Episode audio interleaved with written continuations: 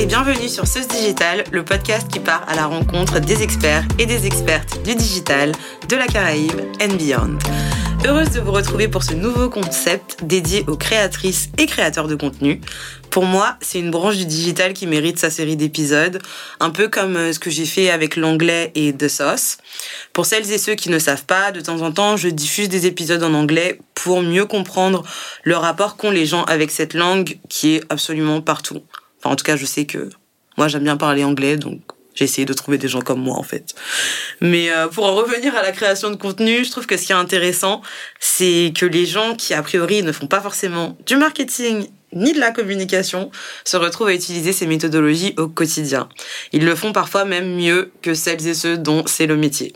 Le concept est simple, 10 ou environ 15 questions pour découvrir le parcours d'un créateur, son approche du contenu, sa stratégie pour engager son audience, ses hauts, ses bas et ses recommandations pour créer du contenu impactant. C'est parti Aujourd'hui, je reçois Orlane et Célian. Bonjour Hello. Comment ça va? Bah ça va et toi? Ça va. Comme euh, je disais en off tout à l'heure, je suis super contente de lancer ce concept avec vous et de vous recevoir au studio Debs. Bah nous, c'est un plaisir et c'est notre première fois euh, dans un podcast. Pour celles et ceux qui ne vous connaissent pas, Orlane et Célian sont très actifs sur les réseaux sociaux, cumulant plus de 82 000 abonnés sur Instagram et 22 000 sur TikTok. Si tu t'intéresses à la culture entière, tu as forcément vu passer un de leurs contenus. Est-ce que vous pouvez chacun vous présenter et parler de votre parcours? Alors donc euh, honnêtement, on a un parcours assez similaire. Donc on a grandi tous les deux aux Abîmes. On a intégré un lycée général pour préparer un bac scientifique. Par la suite, on a été en prépa scientifique à Bainbridge à nouveau ensemble en fait. Toujours. Et actuellement, on est étudiant à Paris dans une école d'ingénieurs et du coup, notre formation est plus orientée vers l'informatique. Ok, ça marche. Du coup, comment vous vous êtes rencontrés? Ben, tout simplement euh, au collège, en classe de 6e, et ça a tout de suite matché. On n'a pas commencé la création de contenu à partir de ce moment-là. Est-ce que vous êtes sûr? Euh, Pas, pas tout, tout de suite. En fait, euh, on était un peu intéressés par, par les vidéos et la photo. Ouais, vous étiez Et, sur Insta ou pas? Avant euh, 13 ans Avant la limite Je pense pas. Ou c'était quoi à l'époque Musicali Non Ouais, il y avait, Ah, ouais, y avait ouais. Musicali à un moment, c'est vrai. J'ai l'impression que Musicali, en tout cas pour euh, les personnes de votre génération, Musicali, c'est l'un des, enfin l'une des premières applis où, en- enfin, qui permettait autant de possibilités sur la création de contenu justement. Ah, c'est vrai, je me souviens, on avait fait une vidéo un peu drôle de nous, mais on l'avait gardée juste pour nous, en fait, à la Ah, base. ok, on peut pas la trouver sur TikTok aujourd'hui. Non, ça malheureusement, ça va pas être possible. Ok, ça marche. Et Snap en vrai, parce que j'ai l'impression que comment les gens utilisent les filtres aujourd'hui, à cette époque-là, c'était un peu les prémices euh, sur Snap, même avec le filtre Ouais. euh, chien là. Ah oui, le Ouais, ouais, c'est vrai, c'est Je m'en vrai. Et les souviens. fleurs euh, avec les, les yeux bleus là, c'est. Il y avait aussi un petit filtre qui, qui je sais pas, t'avais l'impression que les personnes vomissaient un arc-en-ciel, Ah, je l'aimais trop celui-là Il était pas mal, celui-là. Ouais. Euh, J'en étais où? Ah oui, est-ce que vous pouvez parler un peu du statut d'étudiant entrepreneur? Euh, Ben, bien sûr. Du coup, en fait, ce statut, il permet de travailler sur un projet entrepreneurial tout en étant étudiant, donc en gardant les avantages d'être étudiant. Euh, il nous permet d'avoir accès, par exemple, à des espaces pour pouvoir travailler, à un accompagnement, euh, à se pouvoir assister à des conférences, des événements. Donc franchement, c'est hyper intéressant. Et euh, surtout, en fait, il permet de pouvoir substituer un stage obligatoire par une période de travail sur son projet entrepreneurial. Et nous, en l'occurrence, c'est ce qu'on a fait cette année grâce à ce statut. Ok, donc du coup, vous avez dû créer une, une structure, pardon. Alors, euh, on n'a pas créé de structure. Euh, on a dû passer des entretiens pour avoir euh, le, le statut.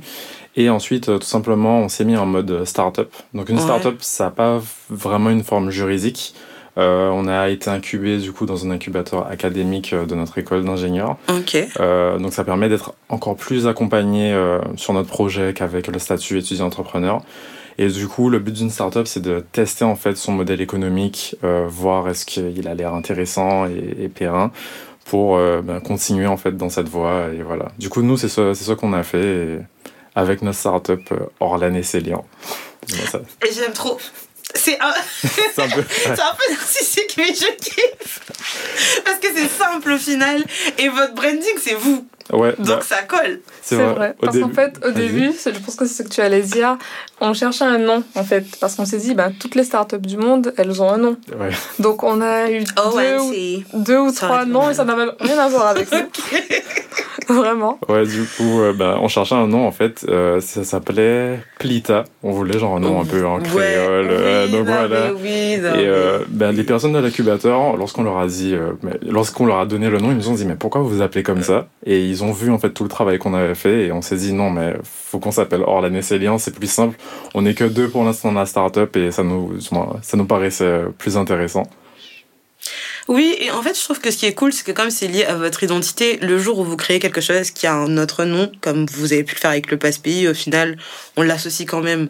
Donc si un jour faut changer de nom de structure, je pense que votre audience suivra en fait. On pense, on espère en tout cas. Ouais. Et puis même en termes, bon après là c'est plus mon métier qui parle, mais sur le SEO c'est pas mal aussi. Parce que du coup c'est Oui, associé à vos identités respectives, donc euh, c'est assez cool. Euh, du coup, d'où vous est venue l'idée de partager ce type de contenu euh, sur les réseaux sociaux? Bah, quand on a commencé euh, sur Instagram, on aimait tout simplement partager des photos de la Guadeloupe et de nous-mêmes, un peu en mode couple goal. Donc on était, Yeah, on ok. était un peu, on était un peu influencé par, on va dire, cette, cette trend. Et on aimait beaucoup voyager. Vas-y. La de... oh, comment ça s'appelle? Follow Me Too Avec le bras euh, en arrière là.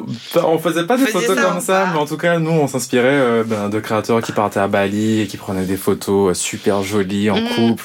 On disait bon, ok, on va faire la même chose. On va aller à la Toubana, on va aller, euh, on va aller à l'allée du manoir pour prendre des photos, un peu en mode follow me too. Ouais.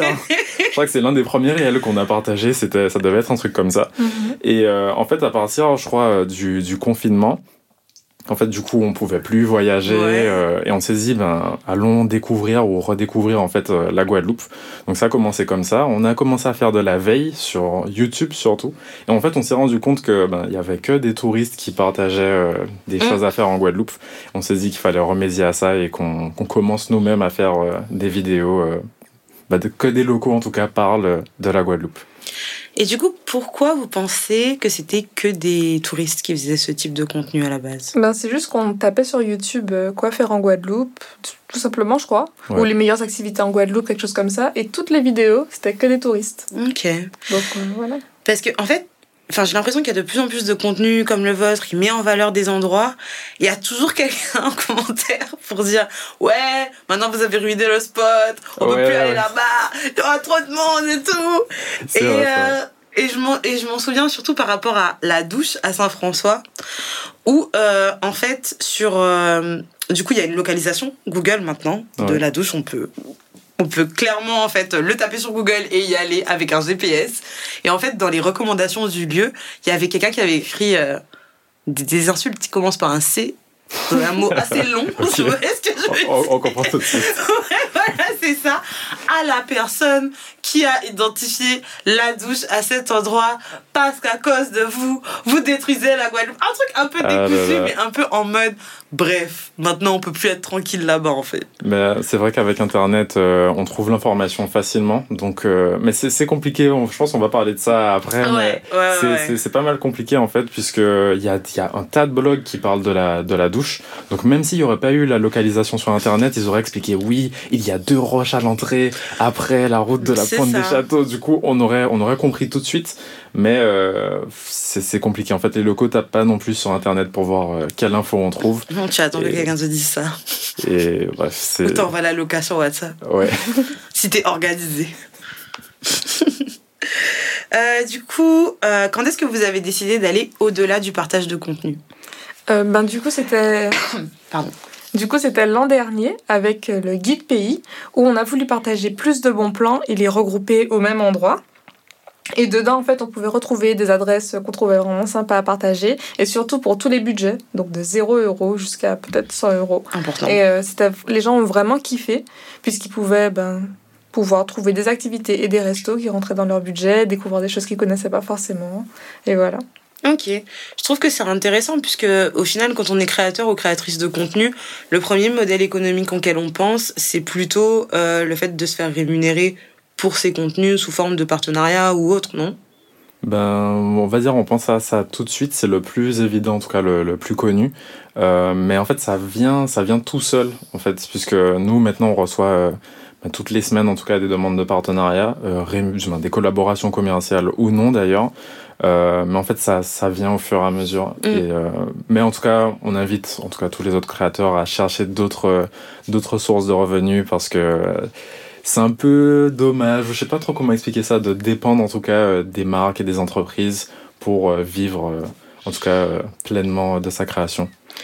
Parce que je pense que quand, quand quelqu'un te suit sur Instagram, c'est parce qu'il aime vraiment ce que tu fais, ta personnalité, ton contenu, etc.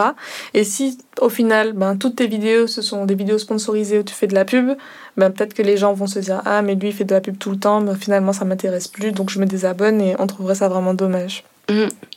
Ouais, bah, il y a plusieurs choses. Déjà, par rapport à euh, ce que tu disais, je pense que c'est important dans tous les cas, qu'on soit créateur de contenu ou pas, de bâtir quelque chose qui nous appartient en fait. Ouais. Enfin, Instagram, euh, c'est pas chez nous en fait. Euh, si la plateforme elle décide de changer de concept demain, euh, tous tes abonnés tu y perds et c'est fini quoi. Donc faut avoir en fait quelque chose d'autre. On parle souvent d'avoir euh, une liste email, que Ouais. c'est très important d'avoir des adresses mail et tout parce que c'est une façon de rester en contact avec son audience. Donc euh, je pense qu'il y a ça. Enfin, il faut trouver une façon de le faire et euh, d'avoir créé le passe pays et le guide pays, je trouve que c'est très intéressant parce que ça accroche les gens aussi sur. euh, C'est un peu du digital, du coup j'aime bien. hein. Il y a une partie physique et une partie digitale. Ouais. Ouais. Et au final, c'est le meilleur des deux. Donc, euh, c'est intéressant. Et après, sur la création de contenu sponsorisé, je pense que quand c'est bien fait, parce qu'en fait, en soi, c'est quoi la création de contenu? C'est apporter de la valeur à son audience.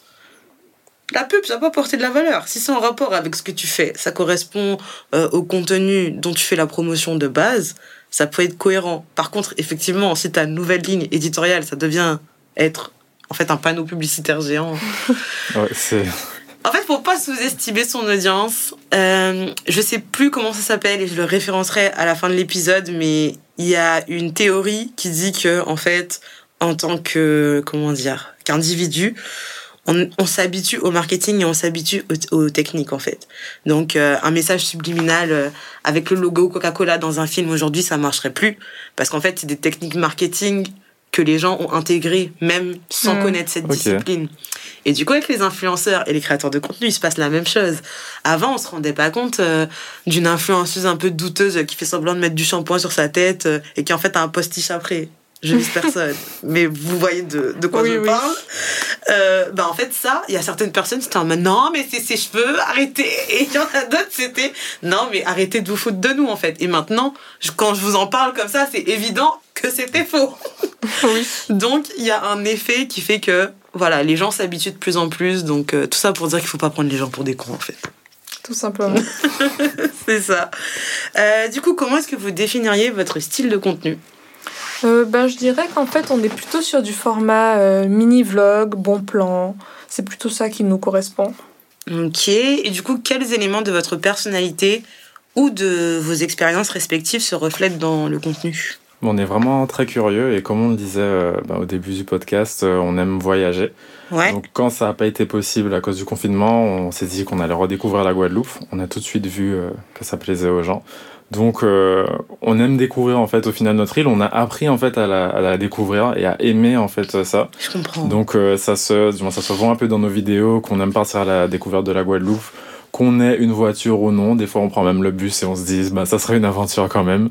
Euh, et voilà. Et quand on n'est pas forcément en Guadeloupe, ben on aime faire découvrir également euh, ben, des du moins, des concepts en lien avec les outre-mer et en lien avec notre culture. Donc euh, voilà, en gros c'est je pense que c'est la partie qui se reflète le plus euh, dans notre contenu. Ouais, et si je peux me permettre aussi, je trouve que il y a un sens d'égalité, c'est-à-dire que à travers vos contenus, vous montrez qu'il y a des activités de qualité, autant à Port-Louis qu'à la Désirade, qu'au qu'à Saint-Claude, et ça je kiffe. Bon, on essaye de. Parce que en ouais. tant que bastérienne, forcément. bah, bah ouais, les gens nous critiquent pas mal. Hein. Déjà par rapport vrai au passe-pays, ils disaient oui, il n'y a pas assez d'adresses en Basse-Terre. Mais après, euh, on a réussi à conclure des partenariats euh, avec des gens qu'on connaissait déjà. Donc c'était très compliqué pour nous euh, d'aller chercher ailleurs. Mais on essaye de faire un peu partout. euh, donc voilà. Oui, mais en fait, ce que j'aime bien, c'est que quand c'est du contenu sur Baster, c'est pas singularisé, en fait. En mode, ni dans le sens regardez il y a des trucs à faire à Bastère ou bien incroyable on a trouvé un truc à Bastère ouais non pas qui est en fait plus ce que je voyais avant. Le côté en mode mais si ça vaut le coup. Ouais mais du coup de base ça veut dire que ça valait pas le coup. Je comprends pas. Mais bon. Euh, J'en suis où? Hum, hum, hum. Ah oui, euh, du coup, le Pass Pays qui a été diffusé l'été dernier a été un véritable succès. Rapidement sold out, je n'ai pas eu le mien. Est-ce que vous pouvez parler du concept plus en détail? Ben, donc, euh, le Pass Pays, c'est un projet qu'on a lancé pour ses vacances. Euh, le but en fait, c'est de permettre aux locaux et aussi aux touristes de pouvoir tester et découvrir des activités et des restaurants qu'ils connaissent pas forcément, euh, en profitant justement de réductions de l'ordre de moins 50%. Donc en fait, toutes les activités, on les a testées nous-mêmes, approuvées, et notre but c'était, euh, vu qu'on sait qu'elles n'étaient pas très connues, les restos également, ben, de les mettre en avant pour que maximum de personnes puissent en fait découvrir ces super adresses. voilà. Ok. Résultat ben, résultat, euh, ouais, on est, on est super content. Sincèrement, au début, on est, on, je crois qu'on avait dit qu'on était content à partir du moment où on allait avoir 70 passes vendues. On était là, ouais, ça va. 70 passes, c'est le, si on a moins, euh, c'est vraiment, c'est pas ouf. Et si on a plus, on est content. Et il est sold out. Et comme à Orlan, ben, il y a déjà 300 personnes en liste d'attente. Et, je sais pas si tu l'as dit. Non, je l'ai pas dit, mais. Il y a 300 personnes en liste d'attente. Et euh, du coup, ça nous met un peu la pression pour qu'on en fasse un autre. Ouais. Et euh, on espère pouvoir euh, le digitaliser pour que ça soit, ça soit plus simple. Ok. Ouais, mais du coup, ça a été un franc succès, quoi. Alors, du coup, vu qu'on est en train de parler justement de comment est-ce qu'on évalue le succès, comment est-ce qu'on fait pour savoir si quelque chose a marché, est-ce que vous avez une planification ou une stratégie éditoriale pour maintenir une cohérence dans vos publications Cette question est compliquée. Euh, ben en fait, on va dire, on, on, fonctionne un peu sur trois pôles sur notre compte Instagram. Euh, donc le premier, c'est partager des activités de loisirs. Mhm. Le deuxième, c'est partager ben, des restaurants, des, des, bons plans un peu de bouffe. Euh, donc voilà. Et le troisième, c'est surtout partager la culture de chez nous. Donc bon, ça peut être culture culinaire, culture, ben, culture en général, par exemple culture musicale. En fait, dès qu'on se reconnaît en tant que Guadeloupéen et même euh, plus largement ultramarin dans ce qu'on produit, ben, on partage les vidéos et, et voilà. Et euh, du coup, ça, c'est un peu comment on arrive à avoir une stratégie éditoriale. Mais sinon, euh, on planifie peut-être notre contenu un ou deux mois à l'avance donc avec des, des idées de vidéos euh, qu'on a préalablement. Ok. Euh, pour pouvoir, euh, ben, s'il y a des collaborations à avoir, contacter les gens en avance. Parce qu'on a compris qu'ils n'étaient pas forcément dispo du jour au lendemain. Ça, on le pensait des fois au début. On envoyait un DM sur Insta et on se disait, ouais, ils vont nous répondre, c'est sûr. oui, c'est. Et voilà. Euh, et ouais, du coup, c'est comme ça qu'on s'organise et c'est comme ça qu'on essaie de garder un cap. Ok. Ok. Bah, du coup, ouais, je vois qu'il y a quand même euh, une partie euh, stratégique, en tout cas dans la production de contenu. Mais du coup, comment vous faites pour rester euh, spontané? Donc, du coup, on a un planning de contenu qui est assez fixe, mais dès qu'on a une idée soudaine ou s'il y a une, opportunité qui se présente à nous, ben, on n'hésite pas à décaler le planning pour pouvoir ben, la réaliser au plus vite. On est vraiment quand même assez flexible. On se fait, comme on a dit, du coup, un planning, mais vraiment, euh, si on a des idées, des choses qui viennent, ça ne nous dérange pas du tout de tout chambouler. Euh, voilà. Bah, j'aime bien cette euh, façon de voir les choses, puisqu'au final, du coup, ça veut dire que c'est votre planning qui travaille pour vous, et pas l'inverse. Ouais, ça, ouais, ouais. Et je pense que c'est le bon sens. du coup, pour vous, qu'est-ce qui fait le succès d'un contenu touristique sur Instagram? En fait, à partir du moment où tu euh, découvres quelque chose dans la vidéo ou que tu redécouvres euh, un endroit que tu aimais, je pense euh, ben, la vidéo va te plaire, tu vas, tu vas la regarder partiellement ou jusqu'au bout, ça dépend. Mhm. Mais pour nous, je pense que ouais, ça, ça doit être le succès peut-être d'un contenu touristique. Ouais, donc l'émotion? Je sais pas si c'est l'émotion. Bah, des fois, la nostalgie, ça fonctionne bien. Euh, on a remarqué ça à Paris, qu'on partageait euh, des bons plans, bouffe, un peu boki, tagoulou. on a vu que les gens, ils étaient très à l'affût. La diaspora Exactement. Bah, on a compris ça à, ce moment-là. Euh, mais même quand on connaît pas forcément, en fait, euh, ça peut être intéressant de, de savoir qu'est-ce qu'il y a à faire. Par exemple, dernièrement, on était à Petit Canal. Euh, tout le monde n'a pas forcément été à Petit Canal, je pense, découvrir les spots qu'il y a là-bas. Je suis allée deux fois. Et du coup, ben, le fait qu'on partage une vidéo, ça peut intriguer si t'es Guadeloupéen. Tu te dis, ah, il y a quoi à faire à Petit Canal, du coup. Et, et, ça, peut, ça peut bien fonctionner. Et si tu es originaire de la ville, du coup, ça te fait plaisir de voir chez toi, de dire, ah oui, c'est vrai, là, c'est Et ça donne envie de partager le contenu. Ouais, bah, hâte de votre vidéo sur Matouba. Hein. C'est noté. Il y a plein de trucs à faire en vrai, en plus. Il y a la stèle de Delgrès, à la rivière rouge. Il y a des petits trucs. Mais ce n'est pas le sujet. Euh, est-ce que du coup, ces facteurs de succès ils sont différents euh, sur TikTok ou c'est plutôt similaire? Bah en fait, sur TikTok, le public déjà, il est plus jeune, donc euh, son temps d'attention est beaucoup plus court. Ouais. Et donc, il faut vraiment avoir déjà bah, du contenu pas forcément très long, qui soit vraiment impactant, qu'on ait envie de regarder chaque seconde de la vidéo. Alors, ça, c'est un peu plus euh, technique qu'Instagram, où les gens ont quand même un petit peu plus de temps accordé euh, aux vidéos, notamment. Mm. Et ça va avec l'algorithme aussi, au final, puisque enfin, l'algorithme de Meta prend en compte le contenu consommé pour proposer du contenu similaire alors que sur TikTok, il y a la prise en compte de tous les, enfin de tout ce qui se passe dans la vidéo, y compris le background, y compris le son, y compris euh, la qualité du son, et c'est ce qui va faire en fait rejaillir ce contenu sur, euh, enfin dans les pour toi au final. Euh, des personnes, enfin des utilisateurs de TikTok. Et donc du coup, je comprends que dans le choix du montage, des frames, le fait de changer toutes les trois secondes et tout, tout ça c'est hyper important pour les accrocher. Alors que sur Instagram, j'ai l'impression que ils sont plus indulgent dessus, oui, je dirais. Ouais, je pense. Ouais. Ok. Quel est votre processus créatif? Ben, euh, alors je pense que on fait un petit brainstorming d'idées euh, qu'on a. Euh, on a une note sur notre téléphone, du coup qu'on a des idées comme ça. Des fois, on, note. Ensuite, on les regroupe, on regarde si elles sont bonnes ou pas, puisque des fois, on a des idées qui sont qui sont pas ouf, je pense. après, du coup, ben quand je pense qu'on n'a pas qu'on n'a pas forcément d'idées de vidéo. Euh, on plonge dans cette boîte à idées entre guillemets. Et après, on fait un peu euh, ben, tout le planning euh, du mois à venir ou des deux mois à venir avec, avec les différentes vidéos. Et on commence à rédiger des scripts. ouais, voilà. Script avec intro, un peu développement dans la vidéo des fois. comme des fois on part à l'aventure, on peut pas forcément noter exactement qu'est-ce qui va se passer. Donc là, c'est des vidéos un peu plus spontané, je vais dire, puisque c'est moins voix off, mais on commence un petit à petit en fait à faire ça. C'est dernièrement qu'on l'a fait. Et ouais, c'est comme ça, c'est comme ça qu'on s'organise, je pense. Ouais, il y a une euh, bonne partie qui est euh, bien bordée, mais vous laissez quand même la place euh, pour la créativité et, et les bonnes idées. je trouve ça cool. quels sont les pièges à éviter quand on veut se lancer dans la création de contenu touristique? Donc, on en a un peu parlé tout à l'heure, mais je dirais qu'il faut vraiment éviter de partager les lieux qui sont très peu connus. Parce qu'en fait, c'est un, oh. c'est assez problématique, puisque quand on donne le nom d'un endroit qui est peu connu, souvent les locaux ont peur que ça devienne très touristique, que les gens viennent dégrader l'endroit, etc. Donc c'est vraiment euh, assez spécial. Mais euh, d'un autre côté, on a vu que quand il y a des personnes qui partagent des lieux, mais qu'elle ne donne pas le nom, les gens disent ah oui, mais tu gardes ça pour toi. Les gens sont jamais contents. Voilà. Ouais, du coup, euh, c'est en fait vraiment on s'est rendu compte que c'était qu'en fait il n'y avait pas de juste milieu. Tu pouvais pas euh, partager ou du moins donner le nom ou le, lieu exact ou ne pas le donner. De tous les cas, les gens seront pas contents. Donc euh, nous, ça nous a un peu embêté puisqu'on s'est dit ouais, on va partager des lieux naturels, ça pourrait être cool, en tout cas peu connu plutôt.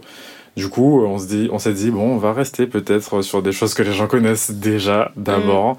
et de temps en temps, on va voir euh, est-ce qu'on peut euh, sortir euh, un petit spot qui est un peu caché.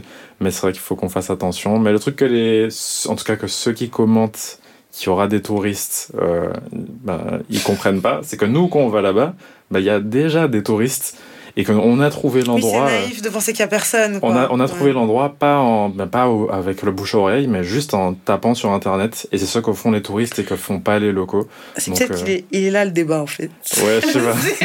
c'est, non, mais je pense que c'est très intéressant euh, la façon dont au final on se transmet ces informations. Et c'est vrai qu'il y a plein d'informations sur la Guadeloupe hyper précieuses sur Internet que beaucoup de gens qui habitent ici depuis des années ne savent pas. Et il y a un côté, euh, ben, moi je pense qu'il faut le partager et qu'il faut prendre cette place en fait parce que comme vous l'avez dit euh, en détail si cette place euh, on la prend pas bah quelqu'un d'autre l'apprendra en fait.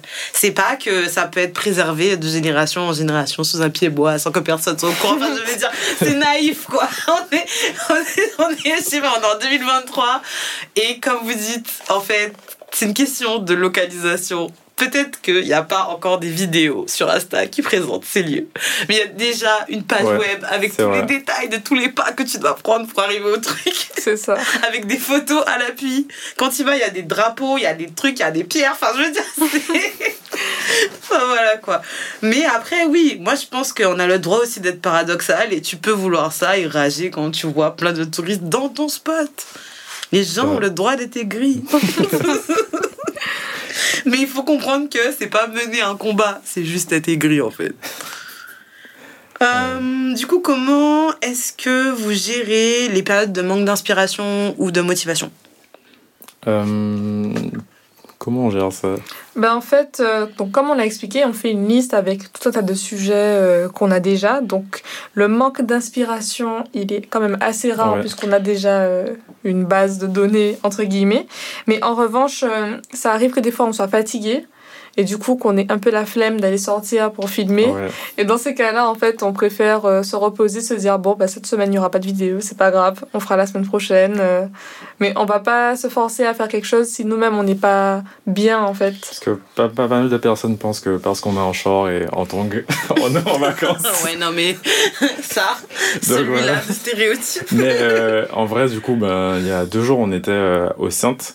Euh, sauf que du coup, c'est pas forcément des vacances. En fait, euh, on est là, oui, il faut absolument qu'on fasse ce spot, ce spot et ce spot. Mm. Mais des fois, euh, du moins à la fin, t'es un peu fatigué après ces, ces, deux jours. Et du coup, on n'est jamais forcément en vacances. On se dit toujours, oui, faudrait qu'on partage aux gens. Ça, ça arrive rarement, en fait, qu'on soit vraiment. du moins, ça arrive des fois, mais on est genre. Maintenant, on prend plaisir à totalement rien faire, partir dans un endroit et pas le partager, en fait. donc voilà. Ouais, ben ouais, je pense que ça, ça a beaucoup de valeur et c'est important. Enfin, ça doit être dur de se filmer aussi souvent aussi. On s'est habitué en vrai, euh, je pense. Puisque avant, on avait plus de matériel. Au premier confinement, qu'on a commencé à faire nos vidéos, on avait euh, caméra, micro, stabilisateur, stabilisateur, trévier, drone, et on a laissé tomber.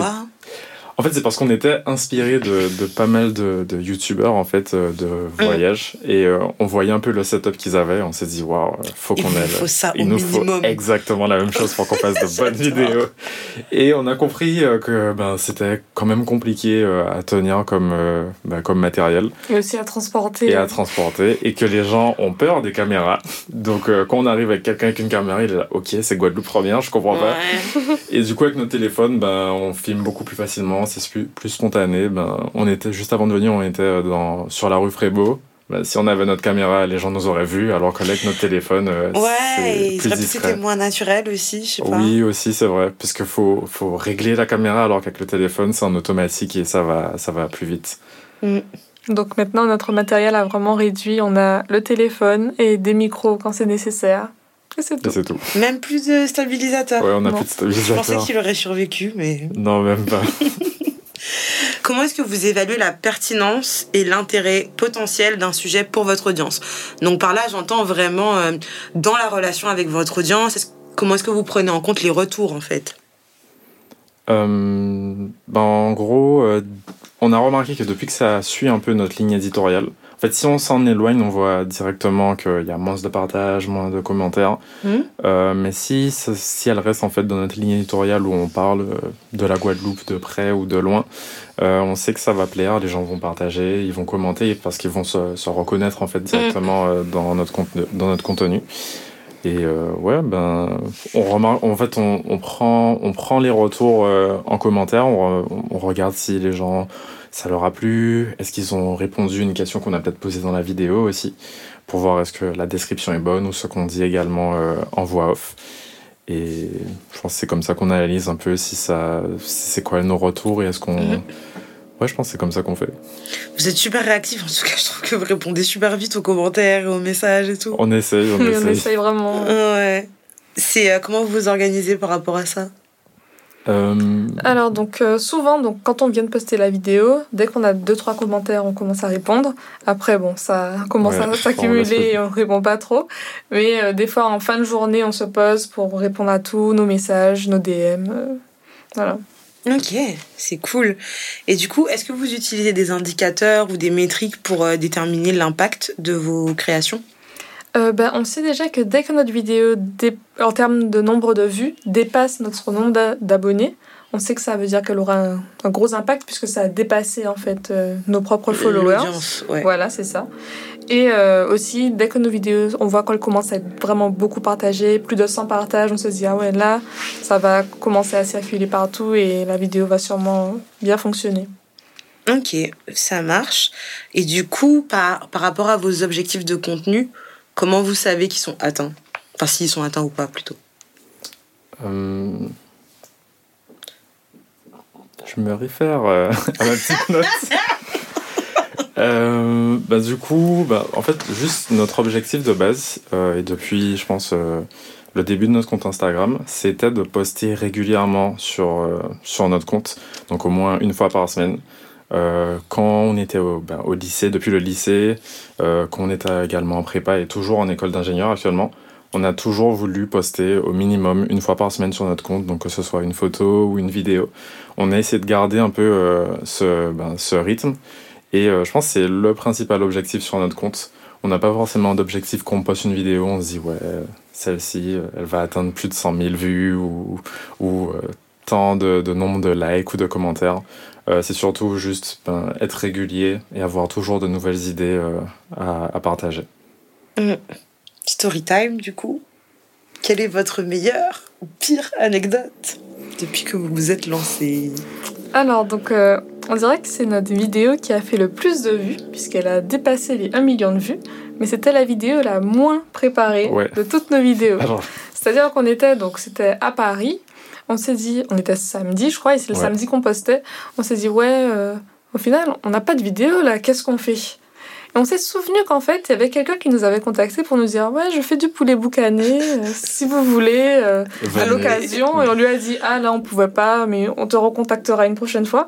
Et on a pensé à lui, on s'est dit, ah mais allons faire le poulet boucané. Oui. Donc on l'a contacté, on a dit, ouais, est-ce qu'on peut venir aujourd'hui et tout? Il nous a dit, oui, ok, pas de souci. Ouais. Donc on est allé, on a filmé, on a découvert le poulet boucané puisqu'on connaissait pas du tout. C'est doux, hein On a Ah, adoré. c'est trop bon. Franchement, c'était. Eh, c'est c'était- bon. C'était top. C'était notre premier poulet poulet- Ah non, c'était pas notre premier poulet boucané, je sais plus. Ah Du moins, on n'était pas sûr. On avait Ouais. été Il allé y a un débat sur le poulet boucané, non? Je sais pas trop, mais en tout cas, on avait été en, en Martinique, on avait goûté un poulet boucané, mais on trouvait que c'est. Je sais pas. C'était un poulet grillé Je pense que c'était un poulet grillé. Ouais, et ouais. On nous a menti. mais. euh, Oui, je pense que c'est le mensonge est courant. Parce Donc, voilà. qu'il y a plein de gens qui justement ne voient pas la différence entre les deux et je suis en mode non mais attends, tu sais pas toi. Mais là, on a vu la différence. On a vu comment il fait, euh, Ouais. la couleur également du poulet, la texture, en tout cas de la peau était différente. Et la vidéo était vraiment spontanée en fait, euh, puisque en fait on, n'avait pas de script, rien n'était on n'avait pas de script. En fait, on devait rentrer en Guadeloupe, donc on n'avait plus trop de vidéos à préparer et on décalait en fait notre euh, notre jour de départ. Donc on avait plus d'idées de vidéos, en tout cas à Paris. Euh, et du coup, on a repensé à lui et on devait voir notre famille. euh, On était loin, on a repris le le RER pour aller le voir. Bref. euh, Ouais, on galère quoi, alors qu'en fait, euh, Et finalement, la meilleure idée. Meilleure idée. Mm. Vraiment, euh, dit 1 million de vues, mais sur Insta, elle a peut-être 1 million euh, 5, tu vois, 1 million 500 000 vues. Et sur TikTok aussi, euh, peut-être 500 000 vues. Donc, euh, vraiment, plus gros succès Bah, sur notre compte. Et- Pour le poulet boucané, c'est mérité. Ouais. Je trouve que c'est quand même quelque chose d'exceptionnel. Je tiens juste à préciser que, euh, du coup, il a dû fermer son resto tellement la vidéo avait fonctionné. Ah donc c'est vous c'est vous les créateurs de contenu qui font paniquer les gens là. Vous envoyez une armada de gens. Ouais. Après les gens ils doivent gérer. Et ensuite ils sont en mode Ah, la logistique, la logistique, je peux pas, je ferme le rideau, je peux pas. C'est vous. Ah, ok. On savait même pas, Ah, franchement, on s'attendait pas à des trucs comme ça. Prochain conseil sur ce digital, la responsabilité des créateurs de contenu. Ça pourrait être pas mal, mais ça nous arrive en Guadeloupe, du coup. Oui, Où, du coup, il y a eu trop de personnes également après qu'on a posté une vidéo. Mais lui, il a vraiment dû fermer et on était, on était choqués. On comprend, en fait, on pouvait plus maîtriser la vidéo. On, Ah, mais elle est. Elle est, Elle était postée. on- elle est là maintenant, elle appartient à Internet. hein, c'est... Elle est tombée dans le domaine public. Ok, d'accord. Ouais, ben c'est. Ben, du coup, peut-être au final, c'est une leçon aussi, peut-être pour les prochains. Maintenant, dans votre process, quand vous contactez les gens, il faut mettre un petit warning en mode attention. Par contre, quand elle est publiée, s'il faut, va falloir que tu fermes parce que tu vas être traumatisé. Ce Ah, qui bah. peut être un argument de vente très intéressant aussi. donc, Oui, oui. franchement, à exploiter. Euh, dernière question, du coup. Euh, comment les compétences du digital vont évoluer dans la Caraïbe selon vous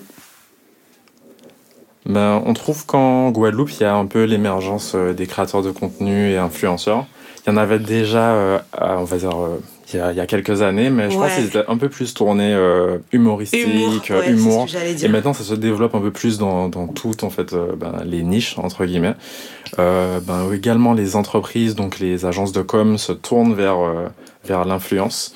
Euh, du moins, on va parler du coup de ce qu'on connaît, euh, du coup les créateurs de contenu et l'influence, mais maintenant il y a, il y a carrément des agences euh, digitales tournées euh, vers l'influence en Guadeloupe et on trouve ça fou, ça se développe. C'est vrai que c'est fou. c'est- c'est c'est toujours moins, euh, moins développé que, que dans l'Hexagone, mais on voit que les entreprises, en tout cas, elles n'hésitent pas à nous contacter, à contacter d'autres, à faire des partenariats.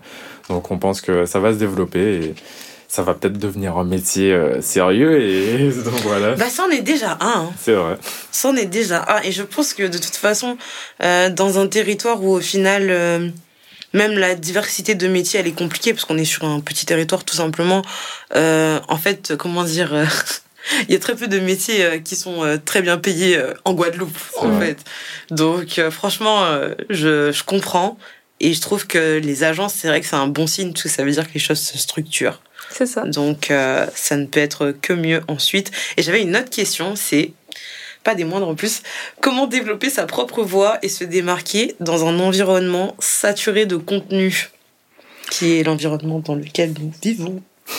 Ben, je dirais qu'il faut déjà tout simplement ben, garder sa personnalité. C'est quand même bien de pouvoir s'inspirer des autres, mais il faut quand même garder ce côté authentique, puisque c'est ça qui ferait que c'est ça qui fera que les gens ben, vont s'attacher à toi et à ton contenu. C'est voir en fait ta personnalité ressortir à travers ce que tu produis. Ok, ok. Faudrait que je reçoive quelqu'un du coup dans ce podcast sur comment être authentique, parce que c'est vraiment Ouais. quelque chose qui ressort. Et je vois ce que tu veux dire, mais factuellement, ça donne quoi vois? Comment on garde son authenticité Hum, Comment on la garantit Parce qu'en fait, par exemple, on peut euh, trouver un concept de vidéo qu'on a vu autre part, mais euh, faut pas forcément le copier euh, tel quel, je pense. Faut apporter sa touche personnelle, Ouais. puisque bon, il y a, il y a copier, copier, genre il y a des concepts, euh, je sais pas moi, euh, quelque chose de moins cher versus quelque chose de plus cher. Tu peux reprendre le concept puisqu'il est simple, mais faut vraiment apporter ta touche personnelle. euh, Peut-être pas faire exactement les mêmes choses. C'est vrai que c'est- c'est compliqué euh, pour peut-être les, les, les petits créateurs qui comprennent pas trop qu'est-ce que ça veut dire. Mais euh, C'est compliqué, mais en même temps, je pense que quand tu n'es pas authentique, tu le sens. L'authenticité, c'est compliqué à définir, mais le manque d'authenticité, c'est clair. Je sais Ouais. pas si vous, Oui, si vous êtes. Oui, d'accord. Mais euh, ouais. Ben, merci. C'était vraiment trop cool. merci à toi. Euh, Est-ce qu'il y a des projets ou des évolutions futures que vous aimeriez partager à votre audience? Là, maintenant? Ben, tout simplement le passe pays en fait qu'on essaye de, de booster Oui. en pouvoir pouvoir en fait avoir peut-être plus de partenaires, plus de réductions et comme Céline l'a dit le digitaliser. Ce serait vraiment notre prochain objectif. Ouais. Franchement, pour moi, c'est un peu la version 2.0 de Économise. Euh, oui, bah, il y a pas mal, bah, du coup, il y a pas mal de, de partenaires euh, quand on discutait avec eux qui nous comparaient euh, à eux. Euh, En même temps, ils sont un peu cultes. Oui, ils sont cultes, on les recevait tous dans notre boîte aux lettres, Voilà. euh, donc voilà. Euh, nous, on essayait de, bah, de faire découvrir des, des petits, des, en fait, des petites enseignes en Guadeloupe. Donc je pense que c'est la, la différence qu'on a avec eux. Et euh, C'est la curation, en fait. Sais pas. Parce qu'au vraiment. final, vous sélectionnez ces oui, adresses. on les sélectionne. C'est pas Alors elles qui viennent à nous. euh, Oui, et puis économiste, bon, pour ceux qui nous écoutent et qui connaissent pas, c'est comment on pourrait décrire ça? C'est un dépliant de réduction Ouais, ouais, ouais. euh, basé sur des activités et c'est euh, pendant les vacances. Donc, euh, du coup, en fait, eux, il y a la notion d'abondance, en fait. C'est stocker et présenter le plus d'activités possible. Il Ouais.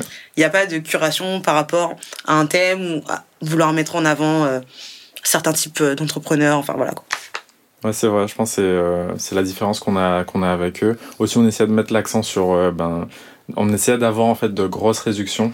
Et je me souviens quand j'ai découvert mon guide d'économiste dans ma boîte aux lettres, voir 3 euros de réduction et j'étais là, ok, d'accord.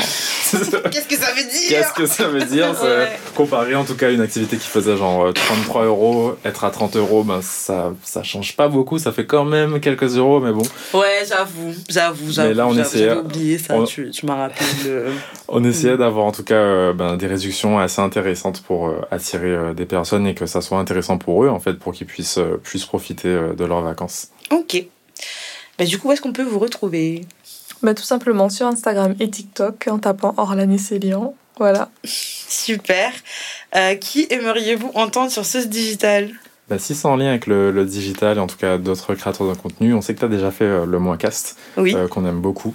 Et nous, on aimerait bien écouter, pourquoi pas, du coup, Kraulement Bon, donc Jonathan et Johanna du compte Kraulement Bon. Ils ont dernièrement ouvert la boqueterie, leur restaurant, leur, leur gros projet, leur gros bébé. Donc on aimerait bien les entendre parler par rapport en tout cas à ce projet pour savoir comment ils ont fait euh, niveau business également. Ça peut être intéressant euh, à savoir. Super recommandation. Je ne manquerai pas de les contacter. Ils faisaient déjà partie de la wishlist, mais là, c'est encore euh, une raison en plus. Du coup, encore merci Orlane, encore merci Célian. Merci à toi. Toi qui nous écoutes, si tu as des questions, euh, tu peux m'envoyer un DM sur Insta, at sauce digital au pluriel. Toutes les infos de contact et les outils sont dans la description de l'épisode. Et n'oublie pas, si tu as aimé, tu peux nous laisser 5 étoiles sur Apple Podcast ou Spotify. À bientôt. Bye. Bye.